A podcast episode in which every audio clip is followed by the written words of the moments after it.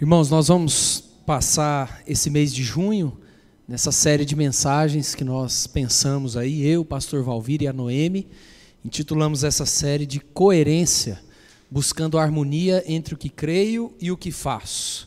A ideia dessa temática é justamente a gente abordar é, provavelmente o maior desafio da igreja cristã brasileira, que é a coerência, a harmonia, a conexão entre aquilo que a gente fala entre aquilo que a gente posta, entre aquilo que a gente prega e aquilo que a gente faz e a maneira como nós levamos a vida na prática, né?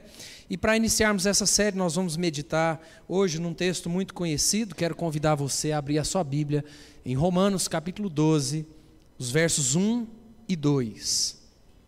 Esse é um texto muito conhecido e nós vamos abrir essa nossa série meditando nele essa noite, Romanos, capítulo 12, do verso 1 ao verso 2, dois versículos apenas.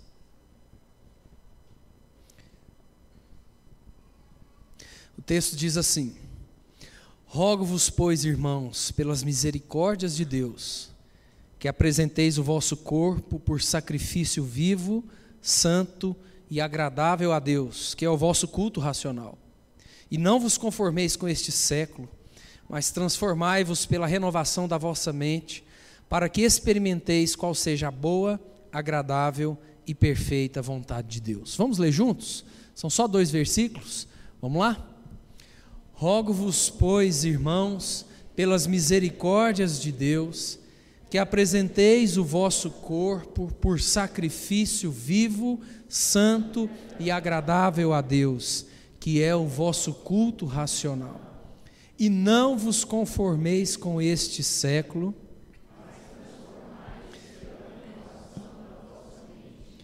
para que experimenteis qual seja a boa, agradável e perfeita vontade de Deus. Eu já disse isso e repito mais uma vez, que o maior problema da igreja brasileira é a incoerência. Esse é o maior desafio, o maior problema que nós enfrentamos como igreja brasileira. Quando nós cantamos sobre amor, mas somos instrumentos de ódio. Quando nós pregamos sobre perdão, mas nosso coração está cheio de amargura contra os outros. Quando nós lemos sobre justiça na Bíblia, mas nós somos injustos e desonestos no nosso trabalho. Quando nós condenamos o outro pelo fato de conseguirmos esconder bem os nossos próprios pecados. Esse é o grande desafio da igreja brasileira. Buscar coerência, buscar essa harmonia entre aquilo que a gente crê, entre aquilo que a gente lê, que a gente aprende e a nossa vida prática. Eu já contei esse exemplo aqui numa escola dominical, mas eu queria repetir. É, há um tempo atrás, é, o Leandro Carnal postou um, um, um conteúdo lá dele na internet e uma pessoa que se dizia cristã fez um comentário. Na verdade, a internet tem escancarado cada vez mais a nossa incoerência onde cristãos vão destilando ódio e incoerência através das postagens. Então, nessa época, o Leandro Carnal fez uma postagem lá no Facebook dele, no Instagram dele, e teve um comentário de um crente, entre aspas. Vou ler o comentário para vocês. O comentário foi: Você pode ser o que for perante a sua plateia de macacos de auditório, mas para mim não passa de um espírito vazio que ainda há de se ver chorando a mais tirana dor e vai implorar baixinho a ajuda daquele Deus que você tanto negou. Esse foi o comentário do crente. E o Leandro Carnal respondeu o crente. E a resposta dele foi: sentindo o afeto generoso dos que, dos que perdoam 70 vezes sete e oferecem a outra face, e não julgam nunca para não serem julgados, como mandou o Mestre. Eu me animo mais a não compartilhar a ideia de uma eternidade ao seu lado. Se o céu tem mais gente do seu tipo, aceito o inferno como uma alternativa menos hipócrita. Queimar para sempre será menos doloroso do que conversar com você por todos os séculos dos séculos. Você deseja o mal e a dor, carrega no seu ódio, ataca e demonstra que o farisaísmo continua sendo a grande praga denunciada por Jesus. Se existe um diabo, ele não inventaria o ateu. ele criaria o cristão agressivo e cheio de ódio, pois é ele que mais afastaria a todos do evangelho. Jesus perdoou a adúltera, mas abominou Caifás e todos os doutores da lei. Não acredito em Satanás, porém confesso, você abala minha descrença. Nunca vi um ser celestial, mas convivo na internet com entidades muito parecidas com demônios tomados de ressentimento. Essa foi a resposta do Leandro Carnal para o comentário do crente. Essa carta que Paulo escreve aqui aos Romanos era uma igreja que predominantemente gentia, ou seja, uma igreja formada na sua maior parte por pessoas que não eram da raça dos judeus, e os estudiosos vão nos mostrar que essa carta foi escrita provavelmente no início da primavera do ano 57, depois de Cristo, obviamente. Enquanto Paulo estava na sua terceira viagem missionária, e algumas referências na carta vão nos indicar que provavelmente ele escreveu essa carta da cidade de Corinto ou da cidade de Sencreia. A gente viu algumas referências a respeito desse fato no mês passado, na nossa outra série de mensagens, quando nós meditamos no último capítulo de Romanos, Romanos 16. A carta aos Romanos tem um conteúdo de extrema relevância para a nossa fé. Essa carta de Paulo aos Romanos é uma carta extremamente profunda, de ensinamentos muito importantes. Essa carta nos apresenta o evangelho básico e elementar. Paulo vai falar sobre o plano da salvação. Paulo fala sobre a justificação pela fé, o fato de sermos justificados única e exclusivamente através de Cristo. Paulo nos ensina sobre culpa, sobre santificação, sobre a segurança que nós temos em Jesus. E aqui no capítulo 12, Paulo inicia um novo momento na carta a junção perfeita com que ele vem dizendo, ele traz agora para as questões práticas a partir do capítulo 12.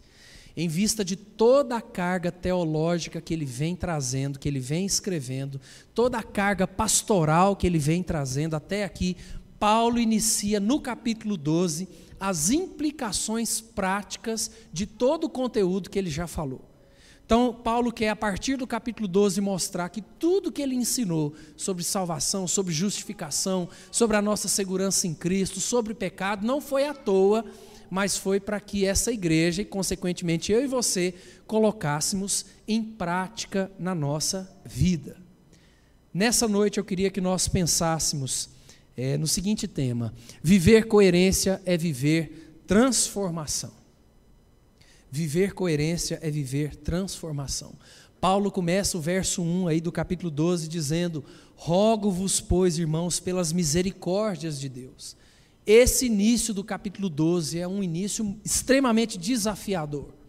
O apelo, a exortação de Paulo está baseada no quão é, devedores nós somos das misericórdias de Deus. Que misericórdias são essas? As coisas que ele falou anteriormente quando ele fala sobre a eleição, o fato de Deus nos escolher para a salvação, quando ele fala sobre a vocação que Deus chama cada um dos seus filhos, quando ele fala sobre justificação, sobre salvação. É por isso que ele começa no verso 1 dizendo: Eu rogo a vocês, eu exorto vocês, não baseado no meu argumento, não baseado na minha escrita, mas baseado nas misericórdias de Deus, no conteúdo que eu trouxe até aqui que vocês possam viver tudo isso. Paulo exorta essa igreja a ouvir e a praticar o que ele vai dizer com base na obra de Deus através de Cristo. Esse texto nos ensina que viver coerência é viver transformação, em primeiro lugar, do nosso corpo. Olha o que diz o verso 1. Acompanha comigo o versículo 1. Rogo-vos, pois, irmãos, pelas misericórdias de Deus, que apresenteis o vosso corpo por sacrifício vivo, santo e agradável a Deus, que é o vosso culto racional. A ideia desse verso 1 é falar sobre consagração. Consagração. Não como muitas igrejas pregam por aí, o que é consagração, mas na convicção de que nós pertencemos a Cristo, que nós fomos comprados pelo sangue de Cristo. Sendo assim, o nosso corpo, a nossa personalidade, eu e você vivemos agora, ou deve, devíamos, deveríamos viver, não de acordo com o que o nosso coração quer, não de acordo com o que o mundo nos ensina a viver, mas sim de acordo com a vontade de Deus. Essa é a ideia de oferecer o nosso corpo por sacrifício vivo, ou seja, é uma atitude de apresentar a Deus o nosso corpo, nos colocando aos pés da cruz. E esse é um sacrifício vivo, porque ele é fruto da nova vida que foi implantada em nós através de Cristo.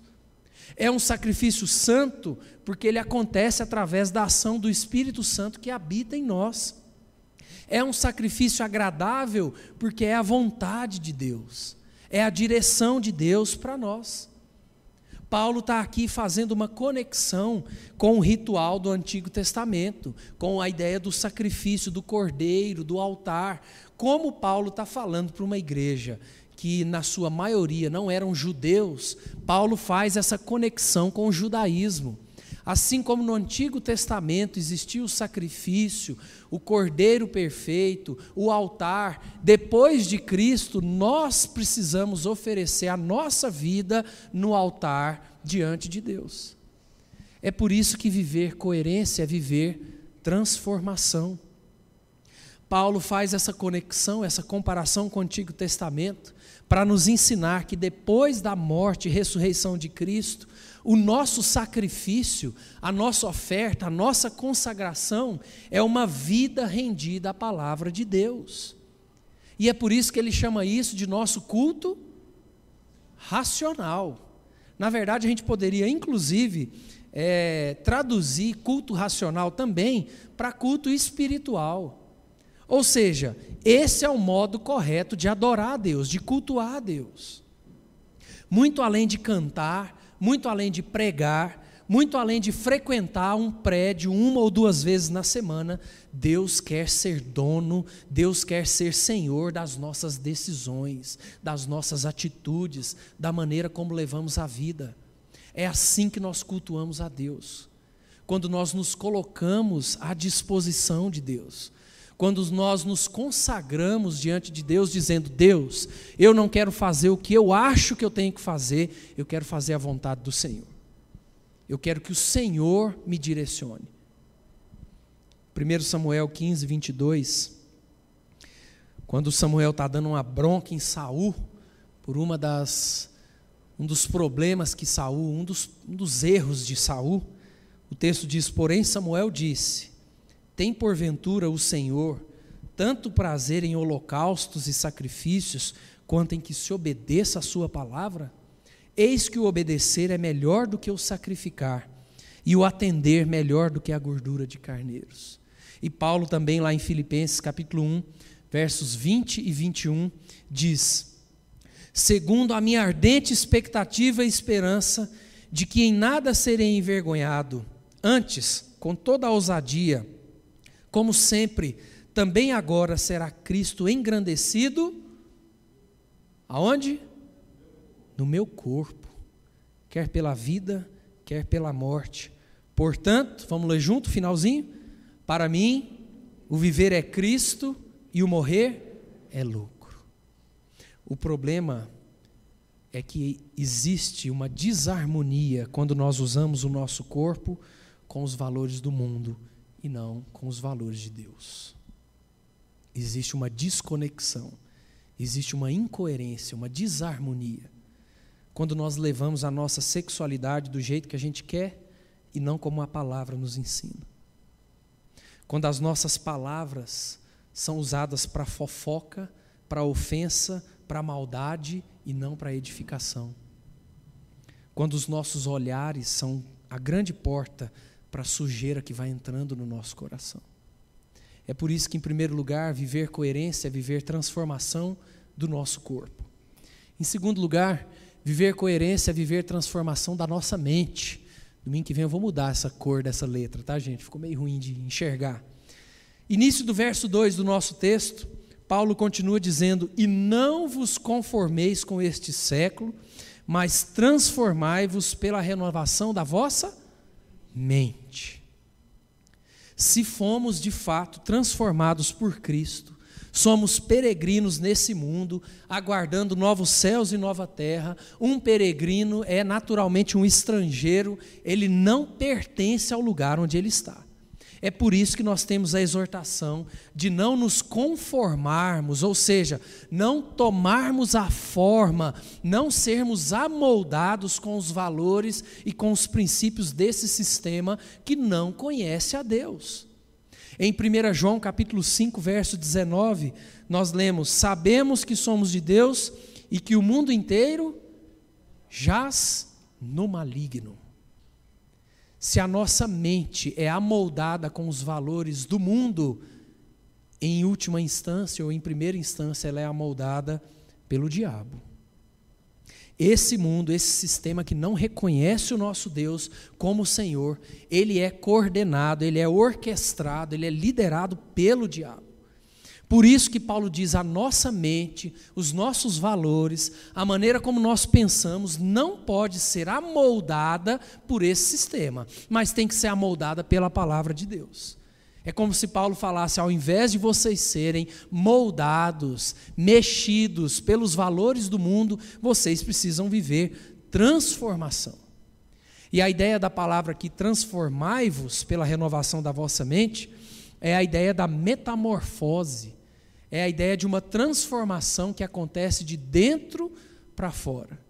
É uma transformação que é consequência de uma transformação que aconteceu no nosso interior, no nosso coração. E é interessante porque Paulo escreve esse verbo e esse verso aqui no tempo presente do grego. Como eu já disse algumas vezes, o tempo presente do grego dá a ideia de, de continuação. E ele escreve tudo isso também na voz passiva, que é a ideia de uma ação de Deus em direção a nós. Então é como se Paulo falasse: "E não vos conformeis com este século, mas continuem sempre sendo transformados por Deus." Continuem sendo sempre transformados e renovando a mente de vocês através de Deus. E aqui nós temos um imperativo, é uma ordem de Paulo a essa igreja, é uma ordem de Paulo, da palavra de Deus a nós. Continuem sempre sendo transformados. Olha o que esse teólogo comenta a respeito desse trecho. O mundo deseja mudar nossa mente, para isso exerce pressão externa. Mas o Espírito Santo transforma a nossa mente, liberando poder interior se o mundo controla a nossa maneira de pensar, somos conformados. Mas se Deus controla a nossa maneira de pensar, somos transformados. A obra que Deus faz na nossa mente é uma obra de renovação.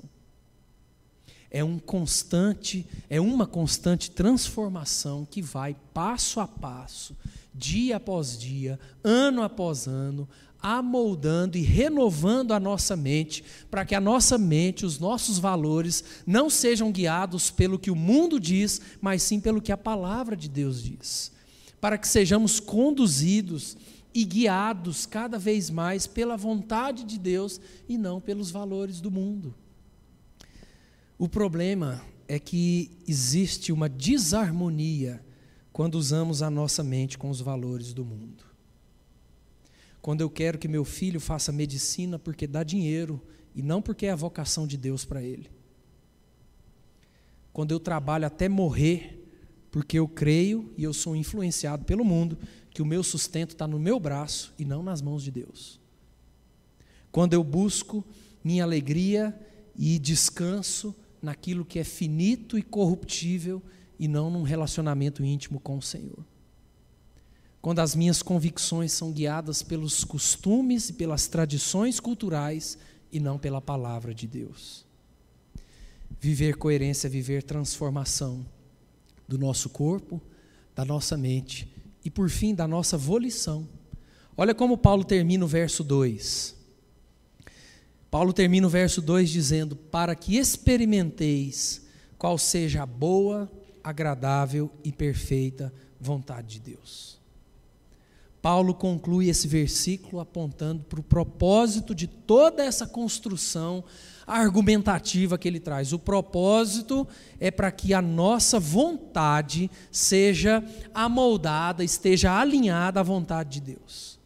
A nossa volição controla a nossa mente e a nossa mente controla o nosso corpo. Essa é a importância do trecho, inclusive da oração do Pai Nosso, quando a gente fala seja feita a tua vontade, assim na terra como no céu. Porque somente quando nós entregamos a nossa volição, a nossa vontade a Deus, é que somos fortalecidos e somos capacitados por Ele a viver essa constante transformação. É por isso que viver coerência é viver transformação da nossa vontade daquilo que a gente quer, daquilo que a gente almeja, daquilo que nós desejamos. Lá em 1 João capítulo 2, verso 17, nós lemos: Ora, o mundo passa, bem como a sua concupiscência, aquele, porém, que faz a vontade de Deus permanece eternamente.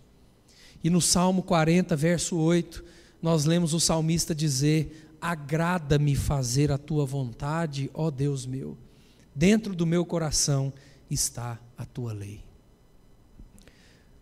E por vezes, irmãos, fazer a vontade de Deus é ir totalmente contra aquilo que o nosso coração quer. Muitas vezes, fazer a vontade de Deus é ir totalmente contra aquilo que o nosso coração quer. E é em momentos assim que nós precisamos tomar a decisão de crer em verdades como a desse texto. Que a vontade de Deus é sempre boa, perfeita e agradável.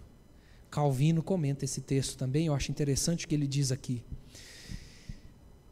Ele comenta o seguinte: Eis aqui o propósito pelo qual devemos revestir-nos de uma nova mente, a saber, para que renunciemos a nossos próprios conselhos e desejos bem como aos de todos os homens, e para que nos volvamos exclusiva e inteiramente para a vontade de Deus.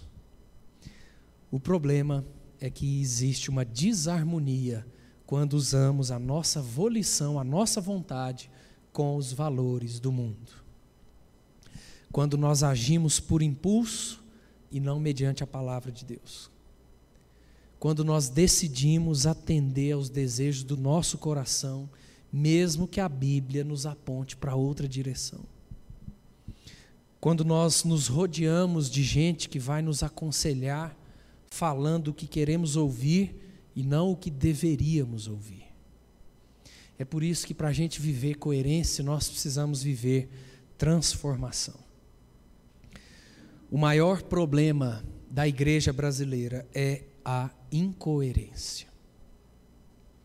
Quando nós cantamos sobre amor, mas somos instrumentos de ódio, quando nós pregamos sobre perdão, mas o nosso coração é cheio de amargura, quando nós lemos sobre justiça na Bíblia, mas nós somos injustos e desonestos no nosso trabalho, quando nós condenamos e apontamos o dedo para o outro simplesmente pelo fato de conseguirmos esconder bem os nossos pecados o exemplo que eu contei no início, do cristão comentando lá na postagem do Leandro Carnal, e a resposta massacrante dele, é só um dos vários exemplos que nós poderíamos trazer aqui, de quando a igreja vive uma incoerência no meio da sociedade. E esse é o nosso grande desafio. É por isso que, para começar esse nosso mês dessa série Coerência, nós precisamos meditar nessa verdade. Viver coerência é viver transformação. Um dos motivos da nossa incoerência diante da sociedade é que as nossas igrejas estão cheias de pessoas que nunca foram transformadas por Cristo. Pessoas que acostumaram a frequentar uma igreja. Pessoas que acostumaram com a rotina de ir num culto pessoas que acostumaram e tem uma igreja, os pais foram à igreja, os avós foram à igreja e ela também vai à igreja, mas isso não faz a mínima diferença na vida dela. E é por isso que nós precisamos meditar nessa verdade. Nós só vamos ter uma vida coerente se nós formos e estivermos sendo transformados dia após dia pela palavra de Deus. Amém, irmãos? Quero terminar com duas lições práticas para a nossa vida. A primeira delas é que a transformação acontece através da palavra, nós precisamos conhecer a palavra. Não adianta querer viver essa transformação se a gente não conhece a palavra de Deus. Se a gente não dedica um momento do dia para ler a palavra de Deus. Se a gente não dedica momentos da semana para ouvir um sermão, para ouvir um estudo, para ouvir uma palavra. Se a gente não dedica no nosso orçamento uma quantia financeira para comprar uma Bíblia de estudo, para comprar um bom livro, um bom comentário bíblico, porque tudo isso fortalece o nosso conhecimento. A transformação acontece através da palavra. Nós precisamos conhecer a palavra. Talvez o maior motivo da incoerência entre teoria e prática que nós vivemos no Brasil seja o desconhecimento real da Bíblia. É por isso que igrejas onde pastores dizem coisas absurdas estão lotadas, porque são poucas as pessoas que escutam aquilo e conhecem a palavra para dizer: isso está errado, eu vou sair daqui, isso está fazendo mal para mim, isso não é leite espiritual genuíno, como diz lá em 1 Pedro. Nós precisamos conhecer a palavra. Você e eu precisamos dedicar tempo do nosso dia para ler a Bíblia, para meditar na palavra. Hoje nós temos tantas ferramentas para a gente conhecer a palavra. Todos os nossos estudos que são feitos aqui, você pode acessar no YouTube ou no Spotify. Você pode ouvir os melhores pregadores do mundo através do seu celular. Se você precisa de um comentário bíblico, de uma Bíblia com uma tradução um pouco mais fácil, existe. Se você quer um livro que vai te ajudar a entender a palavra de Deus, algum teólogo que já se dedicou estudando aquele texto, está tudo na nossa mão. Nós precisamos aproveitar isso. É por isso que conhecer a palavra envolve a nossa devocional particular, envolve o estudo da palavra, envolve essas ferramentas de ouvir sermões, ouvir aulas, aproveitar as ferramentas que nós temos para conhecer a Bíblia. Segunda e última lição para a nossa vida. Nós somos transformados através da comunhão. E para isso nós precisamos viver igreja. Uma das maiores funções da igreja, da comunidade, na nossa vida é moldar o nosso caráter. É tocar nas áreas sensíveis do nosso caráter. É mexer com os nossos defeitos, com as nossas falhas. E é por isso que tem gente que não vive igreja. É por isso que tem gente que chega no culto sete e meia e antes do pós-lúdio vai embora. Por quê? Porque viver igreja dá trabalho. Toca nas áreas sensíveis do nosso caráter. Quando nós precisamos conviver, amar e servir gente diferente de nós, isso é difícil. Isso custa esforço. Isso custa do, do nosso, da nossa energia.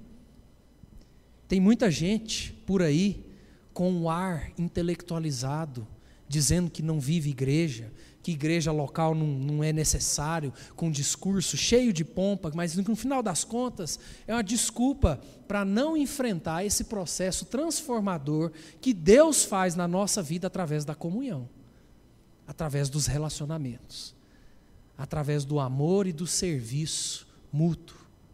É por isso que essa é a segunda e última lição para nós.